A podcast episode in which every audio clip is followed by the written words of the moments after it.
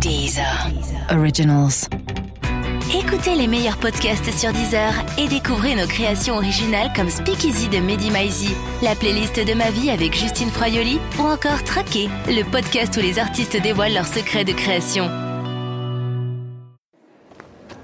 Voilà, donc je rentre dans le hall, je m'avance et je commence à gravir les marches. Voilà, une première marche, deux, trois, quatre. Je gravis évidemment les marches de l'endroit depuis lequel nous allons enregistrer l'émission d'aujourd'hui. 11, 12, 13, 14 et j'arrive. Voilà, j'arrive dans ce grand hall et je peux vous dire qu'il y a beaucoup d'émotions. Là, je m'approche de quelqu'un. Ça fait, je m'approche de lui. Ça fait longtemps que tu animes les grosses têtes, toi, Madame? Madame la paire de loges, c'est excellente. Alors évidemment, il ne me répond pas. Euh, il ne me répond pas puisque vous l'avez compris, euh, ce n'est pas le, vrai Philippe Bouvard. Nous sommes en direct euh, du musée Grévin et c'est extraordinaire. C'est extraordinaire tout ce qui est en train de voilà de, se passer autour de nous. Le travail d'orfèvre qui est fait sur toutes ces statues, c'est inouï c'est inouï, euh, comme la cire est bien polie. Alors il y a Stéphane Bern, euh, vraiment on peut s'approcher de lui, on a l'impression d'être à côté de lui. Il y a Bébel, il y a Chirac, c'est pas les vrais malheureusement, mais bon on est quand même bien content euh, de les voir et de pouvoir les approcher. Je m'approche là tout de suite, de, là je suis en train de m'approcher de Liane Folie, je la renifle, c'est dingue parce que... Elle sent la bougie. Et ça, c'est dingue. Euh, on est en train de passer un moment extraordinaire, euh, extraordinaire au, au, musée Grévin. Vous savez, là, je m'approche de, de, mon invité du jour, euh, qui elle aussi va être bientôt euh, intronisée euh, au musée Grévin. Euh, vous le savez, dans cette émission, moi, j'ai un critère pour choisir mes, mes invités. Il faut qu'ils soient au musée Grévin. Et ça tombe bien, puisque notre invitée est là. Je m'approche d'elle, et dans quelques jours, elle aussi, elle aura sa statue. Léa Salamé. Bonjour, Léa. Bonjour. Merci, merci de nous avoir rejoints au musée Grévin. Comme, oui. comme je le disais, vous allez bientôt avoir votre statut. Oui, oui c'est un peu le, la blague de l'année, mais oui, je, je, je, rentre au musée Grévin. Mais pourquoi la blague de l'année? Mais parce que quand ils m'ont appelé pour me dire euh, euh, bonjour, euh, vous avez été choisi pour rentrer au musée Grévin, j'ai éclaté de rire en disant arrêtez les conneries. Je pensais que c'était un de mes potes qui me faisait une blague. Alors moi, là où j'ai cru que c'était une blague, c'est que j'ai vu qu'il voulait vous faire entrer en même temps qu'Emmanuel Macron. C'est vrai J'ai lu que c'était exactement au même moment que vous alliez Non, c'est qu'en fait, ils, ils sont en travaux actuellement, puisqu'on est début février, et, euh, et qu'il y a une grande réouverture du musée dans, dans 15 jours, le, le, le 14 ou le 15, je sais plus, février, et que du coup, il y a plein de nouveaux personnages qui font leur entrée. Donc, il y a Emmanuel Macron, il y a Thomas Pesquet, il y a Proust qui fait son entrée pour la première fois au musée Grévin, qui n'était pas encore au musée Grévin. Au milieu de tout ce beau monde, il y a moi. Alors, dire chercher l'erreur. L'erreur c'est moi. D'accord. Alors euh, évidemment j'imagine que ça fait quelque chose. Ça doit... vous avez remarqué que tous les gens qui étaient autour de nous dans, dans le hall sont sortis hein, on les a fait sortir parce qu'ils étaient un petit peu bruyants. Ça résonnait hein, on a tapissé en même temps pour que ça résonne un petit peu moins. On a fait tout ça les, les trois dernières minutes.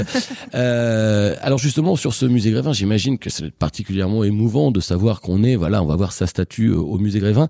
Euh, est-ce que vous avez prévu peut-être Léa d'ores et déjà la réaction qui sera la vôtre euh, si d'aventure la statue est ratée. Alors je demande ça parce que moi j'ai un copain, euh, j'ai un copain qui est assez qui a connu, été raté. qui a été raté. Et alors c'est, on n'a pas le droit de lui en parler. Hein. Alors je vais pas vous dire qui c'est, je vais tout simplement vous non, dire. Un petit indice. Voilà, c'est un grand magicien un peu foufou avec les cheveux en pétard, euh, dont le nom de famille est Antoine. Mais je ne dirai rien d'autre. Vraiment, je ne veux pas que les gens devinent euh, qui ça peut être. Et lui, il s'est trouvé très très raté. Et alors, ben, disons que quand on l'a vu, on était ah, il y a un petit côté Bernard Thibault. Et en fait, on se dit il y a un côté un peu éloigné. Je me disais, est-ce que voilà, j'imagine qu'il faut un petit peu prévoir sa réaction parce qu'il y a un moment où vous allez aller à la cérémonie, ils vont enlever le foulard. Voilà. Vous êtes là, eh, c'est moi, bah, pas tout à fait quand même. Ça doit être un peu. J'imaginais la, la, difficulté que ça pouvait être psychologiquement euh, de savoir que pour l'éternité. On est momifié. Euh, voilà, on est momifié, exactement. Vivant.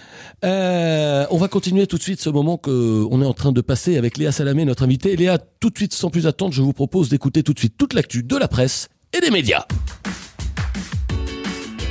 Après les annuels, les bimestriels, les mensuels, les hebdomadaires, les quotidiens, les bimensuels, voici 12 heures, le tout premier demi-journal. Alors c'est un premier journal qui paraît deux fois par jour, autant vous dire qu'à la rédac, vraiment ça, ça ne chôme pas, hein. vraiment c'est le rush. Hey, Coco, on va chercher un café. Et alors leur imprimeur, petit couac du début, imprime juste à J plus 1. Ça c'est le petit problème. Donc chaque magazine euh, pour les premières semaines arrivera toujours avec 24 heures de, de retard. Donc vous recevrez voilà deux fois par jour les news les plus cruciales de la deuxième demi-journée de l'avant-veille. Après 40 années de météo marine sur France Inter, Marie-Pierre Planchon vient Ah. enfin de l'avouer, vous la connaissez, Oui. euh, vous aussi très bien, Léa Salamé. Euh, elle l'avoue dans un livre choc, Marie-Pierre Planchon, je n'ai jamais rien compris à la météo marine. Je disais des chiffres au hasard en mettant le mot force devant. Euh, vent de force 6 à 7, vent d'autant avec risque d'embrun, effectivement. Euh, J'avoue moi aussi que je n'ai jamais trop rien compris à ce que racontait Marie-Pierre Planchon. Suite au buzz énorme euh, des révélations par le site d'info Mediapart, euh, un mensuel musical lance lui aussi des révélations sous prétexte que on parle toujours des mêmes médias dont le nom se termine par part. Alors c'est la raison pour laquelle le magazine Guitar Part alors sort un dossier entièrement consacré à l'affaire Benalla avec des enregistrements accablants. On, en- on entend le, le sulfureux garde du corps massacré, mais massacré Smoke on the Water. Avec un dossier évidemment également avec euh, toutes les tablatures de Marcel Dadi. France Inter, Skyrock, RTL, Fun Radio, France Info, France Culture, Rire et Chanson, Énergie, voilà la liste des radios qui se sont félicitées ce matin après la parution des nouvelles audiences par le site Médiamétrie. On peut dire que finalement tout le monde est content. Hein, J'ai l'impression qu'en effet toutes les stations déclarent que leur nombre d'auditeurs a augmenté ces derniers mois. Alors en même temps, une étude démographique explique clairement la raison pour laquelle toutes les audiences sont en hausse, euh, tout simplement parce qu'il y a de plus en plus de gens. Hein, alors ne vous emballez toutefois pas parce qu'on est en février, euh, les audiences vont nécessairement décliner euh, dans la mesure où il y a beaucoup de moins de jours. Elle est une nouvelle fois magnifique en une de Psychologie Magazine. Mélanie Laurent, plus mutine que jamais sous son pull woolite et l'épaule légèrement dénudée. Le magazine qui contient cette semaine son supplément week-end. Euh, Psychiatrie Magazine avec en une. Alors Michel Fourniret, plus mutin que jamais, je dois dire. Même s'il porte moins bien euh, le pull à l'épaule légèrement dénudée. Maxime Nicole, le gilet jaune qui avait menacé de quitter la France, n'a pu mettre euh, ses menaces à exécution car sa saxo est tombée en panne à 40 km de chez lui. Il aurait déclaré, euh, de toute façon tout le monde le sait, chez Citroën, c'est des reptiliens dans les usines. Euh, C'était tout calculé depuis le début. Vous savez à qui il a vendu cette bagnole, ces enculés? Voilà, toute l'interview est à lire cette semaine dans 60 millions de conspirateurs.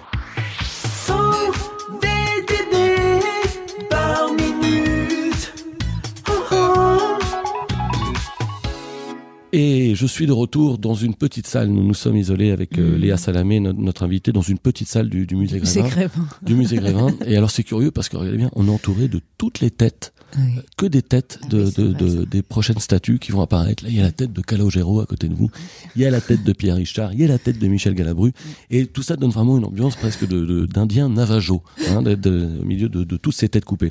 Alors Léa, encore une fois, merci, euh, merci d'être venue dans ce rendez-vous de, de 100 VDB par minute. Euh, moi, je suis très honoré de vous recevoir parce que déjà, je vous, je vous écoute tous les matins. Je Ah. vous écoute euh, tous Vous les voulez dire matins. que vous vous réveillez le matin tôt? Je me réveille le matin assez tôt. Alors en réalité, je vous entends à la fin. Je ne sais pas à quelle heure vous commencez parce que je dors à ce temps-là, mais voilà.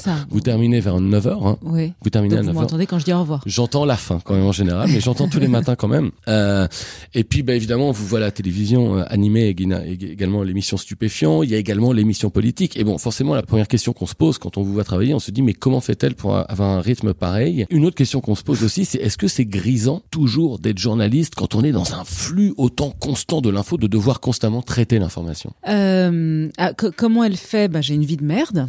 Euh, Voilà, c'est la première ça, définition qu'on donne. Ah mais je crois que c'est la réponse que j'attendais en fait. C'est ça. Ah bah oui, ok. Bah alors là je comprends. Voilà.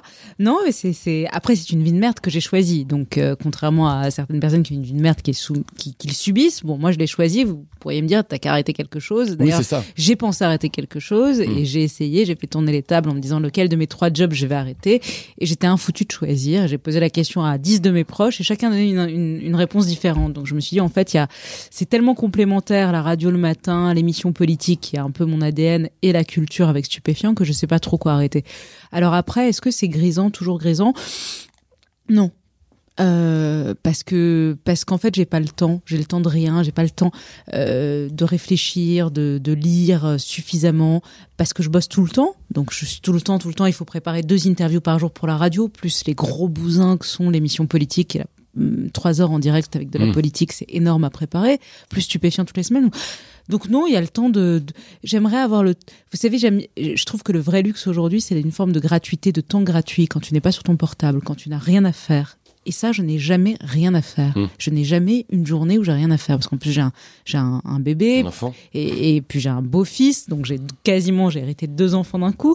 Et mon rêve, ce serait ça, ce serait d'avoir une journée entière où il y a rien, rien de planifié, même pas un déjeuner, même pas un rendez-vous, Mm. rien. Et peu, peu de choses qui se passent dans l'actualité aussi, voilà, peut-être. peu de choses dans l'actualité, mais ça se Justement, est-ce que ce métier, la, le, le, la, ce en quoi consiste ce métier de journaliste Est-ce que vous aviez imaginé que ça ressemblerait exactement à ça? Je pose la question parce que aujourd'hui, même quand on est journaliste avec les réseaux sociaux et tout ça, on s'expose constamment, on est Mm. constamment, on passe à la télé et on est constamment, ben voilà, on passe euh, à la moulinette du regard Mm, des mm, autres et mm, tout. mm. Et ça, ça n'existait pas à l'époque. On prend. Jean-Claude Narcy quand il faisait le 13h, Oui, il y avait pas, Eh, pas- Jean-Claude Narcy, elle est moche ta cravate, il y avait pas ça. Donc, euh, Ouais. Si, il avait quelques lettres parfois. ouais. Mais c'est tout. C'était, il, fallait, il fallait prendre le temps d'écrire la lettre, d'aller la poster, etc. Là, c'est vrai qu'avec ces réseaux sociaux plus. anonymes, Mm. Ouais, c'est vrai que c'est une question pour moi. Alors, je sais qu'il y a certains qui vous expliqueront que non, il faut garder l'anonymat parce que c'est le, le- le principe même de la liberté sur les réseaux sociaux.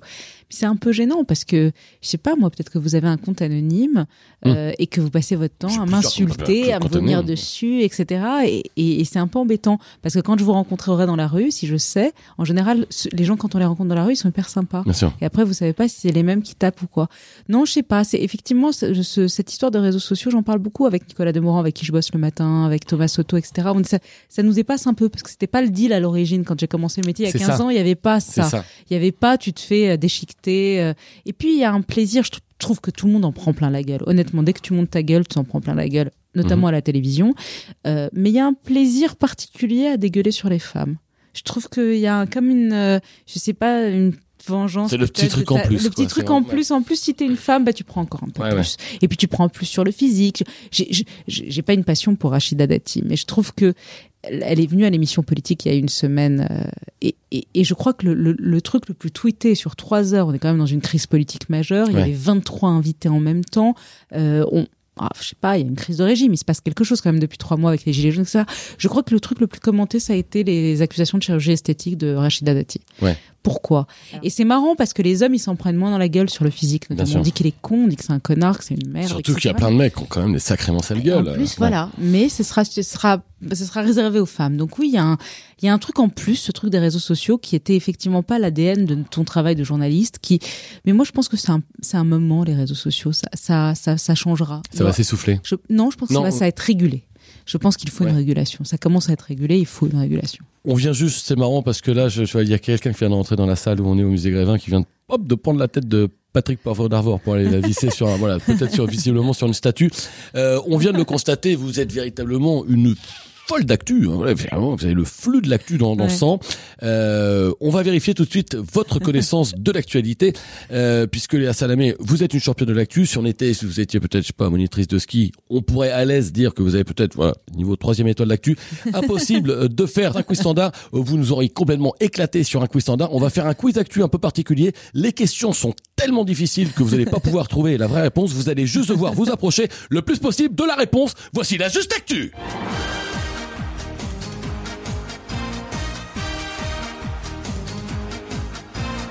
La juste actu. La juste actu. Voilà. Vous avez une belle voix. C'est bah oui évidemment. Vous devriez faire de la je- radio. évidemment, je devrais faire de la radio. je vais y réfléchir peut-être à y aller peut-être dans trois quarts d'heure.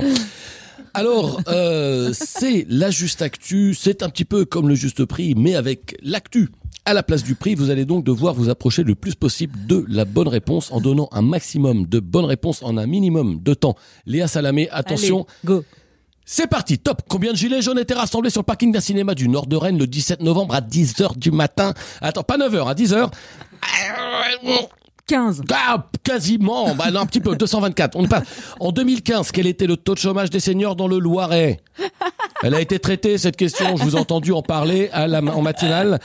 Le taux de chômage dans le Loiret? Le taux de chômage Euh, en 2015. Pour les seniors. En- oui, pour, les, seniors. Pour les seniors, c'est plus Euh, facile. Voilà, de- 162%. Quasi 12,4, on y était presque. Euh, enfin, dernière question, combien de fois Emmanuel Macron a-t-il dit « je souhaite » dans son discours aux États généraux de l'alimentation à Rungis en octobre 2017 je souhaite.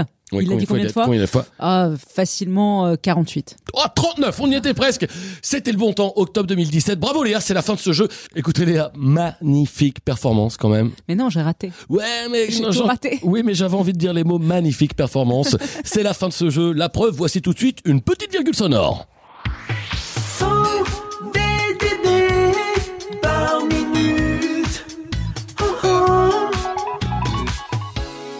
Mmh. Sans dans, dans les choses dont on bien votre jingle. ah, on laissait notre réalisateur euh, Jocelyn Borda, c'est lui qui Bravo, chante. Jocelyn. Ah bah ça vraiment, lui c'est chanté en voix de tête. euh, il est on parlait, c'est marrant parce qu'on parlait de quelque chose qui que vous n'attendiez pas, je pense, qui était euh, donc les réseaux sociaux quand on parlait de, Ah. de ce métier que vous faites aujourd'hui et que voilà, on baigne dans les réseaux sociaux constamment. Il y a une autre chose, vous disiez que vous étiez maman, nouvelle ma- maman depuis un peu de temps, un an, Un quelque chose comme ça. Ouais. Euh, quand on baigne autant dans l'actualité et que l'actualité est autant anxiogène, Ouais. comment on fait pour se dire ouais cool, je suis maman? Non, mais c'est heureusement qu'on se dit ouais cool, je suis maman. C'est le, en fait c'est le, euh, j'essaye d'avoir. Alors le matin c'est pas moi, c'est mon compagnon qui s'occupe du petit parce que euh, parce que moi je fais la radio. Mais le soir j'essaie entre 18h et 20h vraiment vraiment de débrancher mon téléphone et d'avoir un moment où j'en ai plus rien à foutre de ce qui se passe, des réactions politiques, de tout ça. Et, euh, et c'est un moment, de- c'est vraiment le moment où je, où j'ai, euh, je reprends pied, je reconnecte avec les réalités grâce, euh, grâce à Gabriel, grâce à mon fils. Sans, sans vouloir parler de, de, de choses anxiogènes du tout, je, je, je pensais à, à la- à l'actualité, est-ce que, ce que c'est la promesse qu'est l'actualité pour les, les années à venir? Je Vous, dis ça parce que moi j'ai un enfant, moi, je- moi elle me déprime totalement en fait. Vous vous demandez pourquoi est-ce que j'ai eu un enfant? Pourquoi Non, je lui laisse que- un monde non, comme bah- ça? Bah oui, c'est un peu cette phrase-là en fait que je me dis. Donc je sais que je suis pas le seul à me poser cette question. Les gens qui sont en train d'écouter Il sont a train de quel âge votre enfant? Il a trois ans. Il a trois ans Ouais. Donc, euh, et, suis là, et vous, vous êtes là, vous angoissez euh, sur la pollution, sur ce qu'il mange. Complètement, j'ai l'impression qu'on va revenir au Moyen Âge dans 50 ans. Mais euh, mais en fait, j'ai lu un truc comme quoi il paraît, que, par exemple, les écologistes très renseignés sont pour la plupart en dépression. Ouais, C'est-à-dire qu'en fait, c'est parce qu'ils sont au courant. Non, mais c'est parce Ah. qu'ils sont au courant, parce qu'ils savent en fait, et ils sont là. Mais c'est normalement, on peut pas continuer de faire comme si de rien n'était euh, si on est au courant de comment les choses vont Mais se alors, passer. est-ce que vous vous engagez? Est-ce que vous faites quelque chose De plus en plus, mais pas dans ce podcast. J'avoue que là, présentement, on est normalement, là, on vient de jouer, on vient de jouer au jeu à la juste actu. Donc c'est vrai que la juste actu, c'est pas un truc qui m'engage beaucoup. Après, dans mon- donc, quand je suis à la, à la radio, oui, j'essaie de traiter des sujets qui, qui me concernent et qui me, qui me préoccupent en tout Et cas. vous, ce qui vous préoccupe le plus, c'est le climat, c'est la planète. Ah euh, oui, bah oui, ça englobe tout le reste des sujets. Ça, c'est la moi. chose qui vous Ouais, ouais. qui vous touche le plus. Donc Un vous donc votez écolo. Euh, oui, ben en fait, je conçois pas qu'on que que ce l'écologie soit pas intégrée à tous les programmes aujourd'hui. Je suis en train de devenir un invité de stupéfiant, les mecs. Comment retourner? Je viens de me faire retourner en interview, en fait. Et là, voilà. J'aurais pu continuer. Mais vous en êtes rendu compte parce ou pas que, bien c'était- sûr que j'ai fait exprès parce que de- je préfère de loin poser les questions pour Aïe, aïe, aïe. Et moi, j'étais là, je suis en train de lui raconter ma vie et le fond de ce que je pense, et de, de parler de mes angoisses, hein, en tant qu'animateur. Je me suis bien fait niquer, voilà, on a le droit de le dire, je suis bien fait niquer, c'est ça. Alors, il y, a une- il y a une autre chose que j'ai appris sur vous que je ne savais pas, Léa, c'est qu'en fait, vous étiez euh, à, à New York le 11 septembre 2001. Ah oui. Et alors, j'ai raconté, et alors, en fait, je voulais aller très vite là-dessus, enfin, pas nécessairement, mais je me suis posé la question, est-ce que ça a été catalyseur à, un degré, à quelque, quelconque degré de, Non, dans, dans, dans votre engagement dans le métier de journaliste? Non, non, non, non. Il se trouve que oui, j'étais euh, le 11 septembre, j'étais étudiante à NYU à New York. J'étais et j'habitais juste à côté, donc j'ai été rescapée, légèrement blessée, euh, tout le bras, enfin le bras est raflé et, les- et la jambe euh, également. Et, euh, et donc je faisais partie des gens que vous avez vu fuir, euh, courir pour fuir le, le, le World Trade Center. Est-ce que quand vous regardiez les champs partis, vous avez vu passer François-Xavier de Maison en courant à un Non, moment? pourquoi? Parce qu'il Parce qu'il était, bah, il était dans une tour, lui. C'était. Lui Il a- était dans une tour? Alors, je crois qu'en tout cas, il allait travailler, travailler au World Trade Center. Et le jour du 11 septembre, en fait, il, donc, euh, bah, il y a eu un accident. Et en fait, euh, ça, c'est le jour, c'est le jour où il s'est décidé. Il a dit bon, bah, j'arrête de bosser là. Moi, je vais tenter fini, ma vie de comédien. C'est pour ça que je parlais. Est-ce que ça a eu un effet un peu catalyseur Non, parce que moi j'avais décidé d'être journaliste. J'avais 20, 21 D'accord. ou 22 ans et j'ai décidé d'être journaliste à ce moment-là. Donc non, c'est pas, euh, c'était, c'était pas catalyseur. Non, c'est juste un. Mais bon, je- c'est pas du tout le lieu pour raconter ma vie. Mais c'est, moi, je suis dans un pays en guerre. J'ai fui mon pays en guerre euh, qui était le Liban à l'âge de 5 ans. Euh, ensuite, euh, mon père étant dans les soubresauts, il était diplomate, etc. Il a dû fuir un certain nombre de pays, dont l'Irak. euh, il a échappé à un attentat. Donc en 11 fait, a- septembre, c'était du menu fretin pour vous quasiment. non, c'était pas du menu fretin, mais c'est, ça, ça, ça veut dire que toute ma vie j'ai été confrontée au tourment de, de la guerre ou d'une manière de, de guerre ou de, de- d'attentat. Et, euh, et c'est quelque chose qui m'accompagne. Donc c'est pas ce qui est le détonateur de mon job de journaliste, parce que je pense que c'est pas lié, mais c'est étonnant d'être tout le temps, en tout cas en, en interaction avec cette, ces zones de guerre, ces zones de tourment. Je suis toujours accompagnée de ça. Et mon père encore, puisque mon père aujourd'hui, il est, il est, il est l'envoyé spécial de l'ONU en Libye, et donc il vit dans un bunker ultra sécurisé. Donc en fait, c'est- très étonnant. Je suis toujours en, en- je, je touche toujours cette zone-là depuis que je suis née. D'accord. Voilà. Euh, C'est pas très, c'est pas, très drôle. Non, non, mais bon, le 11 septembre, d'une façon générale, c'était quand même C'est moyen, moyen rigolo. drôle, hein, ouais. On est quand même dans le moyen rigolo. Hein, c'est ce que... Et d'ailleurs, euh, non, non, mais c'est donc je me demandais, voilà, si ça avait eu un effet catalyseur, puisque Mhm. je sais que donc François-Xavier de Maison, bah, lui, il a arrêté. Et lui, il, donc, a- il a- il est un peu plus vieux que moi déjà. Donc, moi, j'avais 21 ans à ce moment-là. Donc, je pense que lui, il avait déjà fait une partie de sa carrière. Il en avait Certes. marre et ça lui a dit, j'ai plus de temps à perdre. Voilà, et c'est à partir de là qu'on s'est dit, bah finalement, c'est quand même un peu Ben Laden hein, qui a lancé la, la carrière de François-Xavier de Maison. Euh, je vous propose de faire un autre petit jeu, euh, Léa Salamé, puisque vous le savez, dans cette émission, ben bon, ça c'est un truc de notoriété publique, de notoriété publique, c'est qu'on aime les pros, on sait, on aime les mots, on adore la promo. Voici tout de suite le moment un promo.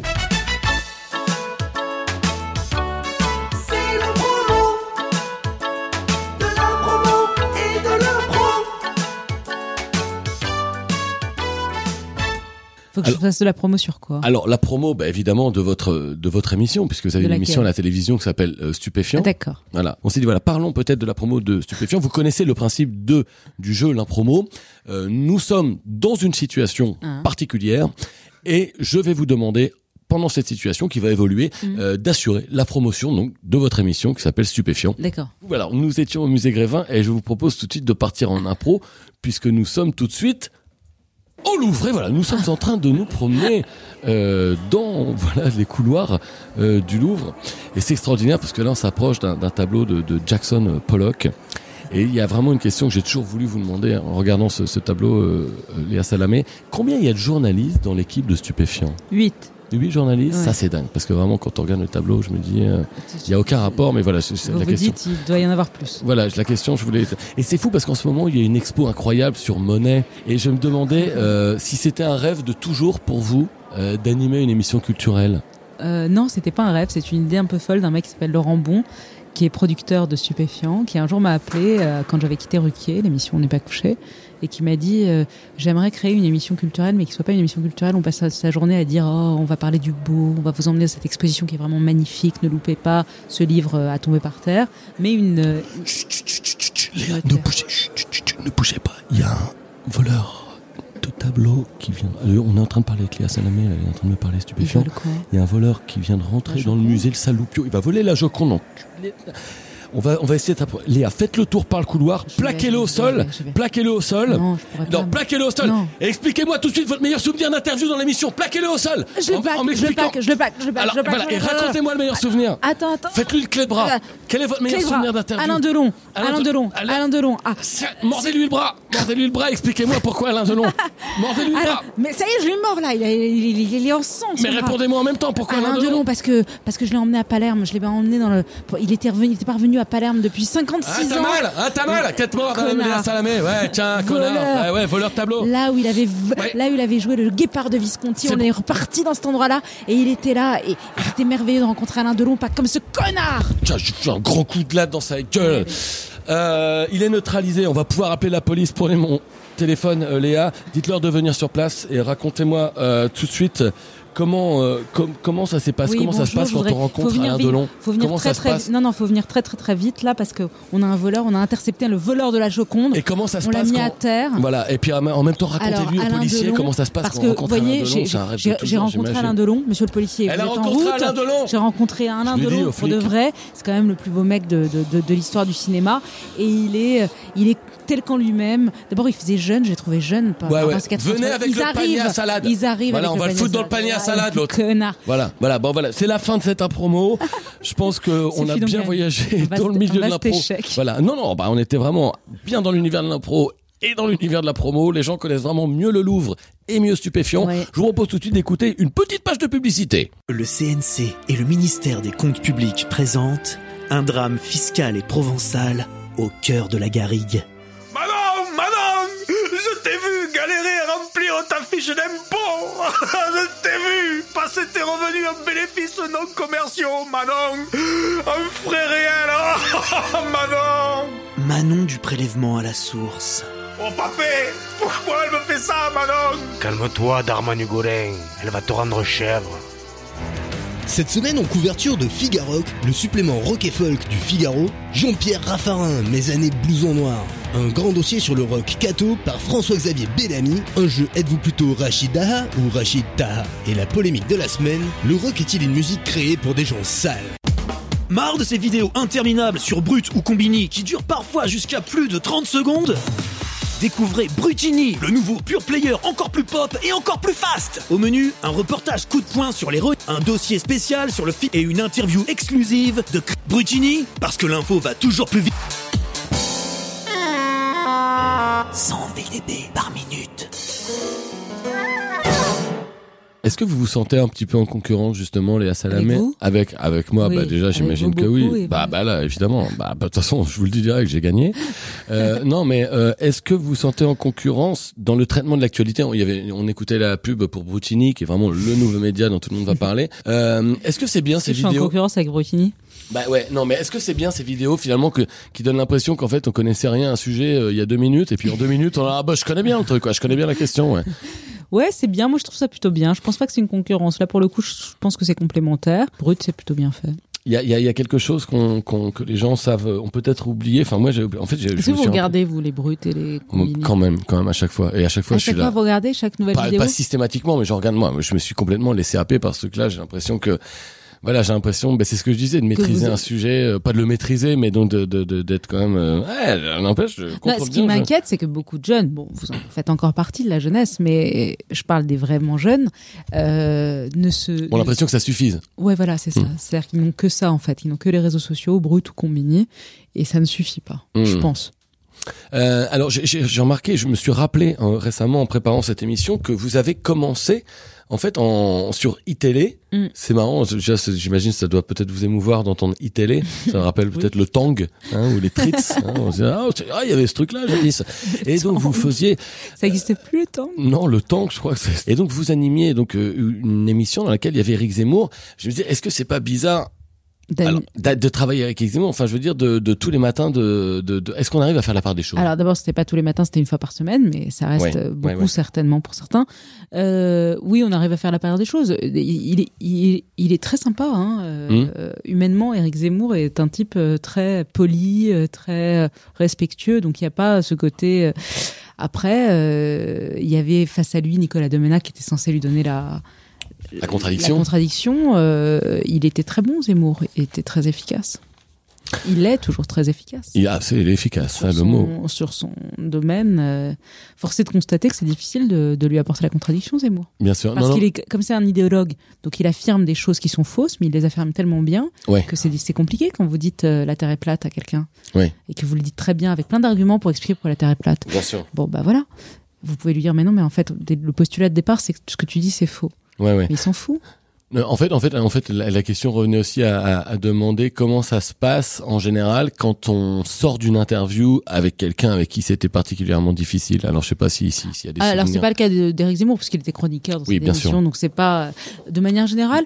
Euh, moi, j'ai pas beaucoup d'affect avec ça. Je peux interviewer de la même manière euh, tous les hommes politiques. Il y a pas tellement d'affect. Il y en a qui me font un peu flipper avant plus qu'après. Mmh. Marine Le Pen, c'est toujours flippant de parce qu'elle impose quelque chose. D'abord, elle a, elle a, elle a une présence physique très forte et très virile. Elle a un truc qui vous, Mm. qui vous impose. Et en fonction, en plus, elle a des humeurs. Et des fois, elle arrive, elle est de bonne humeur. Des fois, elle fait la gueule. C'est très, c'est très variable. Mais c'est toujours compliqué, Marine Le Pen. C'est toujours compliqué à interviewer parce qu'on sait, c'est, c'est, c'est important de, de, de bien savoir se doser parce qu'il faut, euh, c'est compliqué, Marine Le Pen.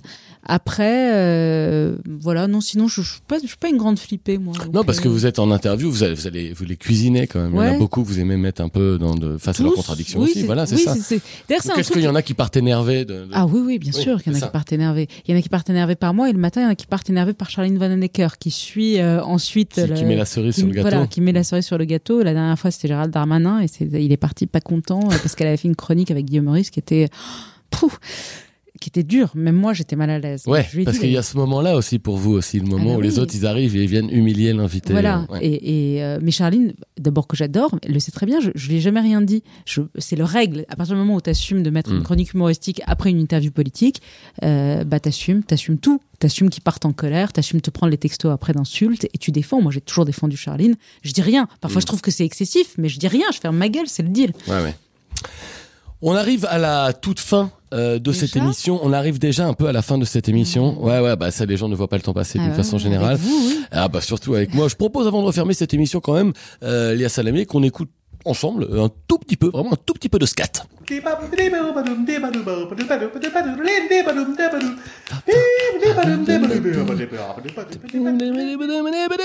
Voilà, c'est vraiment un des grands classiques du scat qu'on vient d'écouter.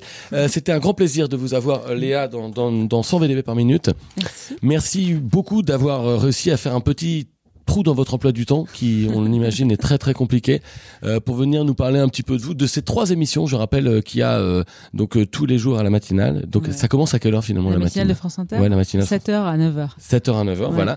Euh, Un donc jour, vous vous réveillerez pour l'écouter. 7h, non, franchement, 7h, c'est chaud. Non, franchement, j'enregistrerai un de ces quatre, je vous écouterai. Mais Stupéfiant, c'est tous les lundis. Ouais, tous Tout- les lundis sur France 2. Et l'émission politique, c'est tous les mois, mois et demi à peu près sur France 2 aussi en prêt. Merci beaucoup d'être venu, Léa Salamé. à. À bientôt. Merci.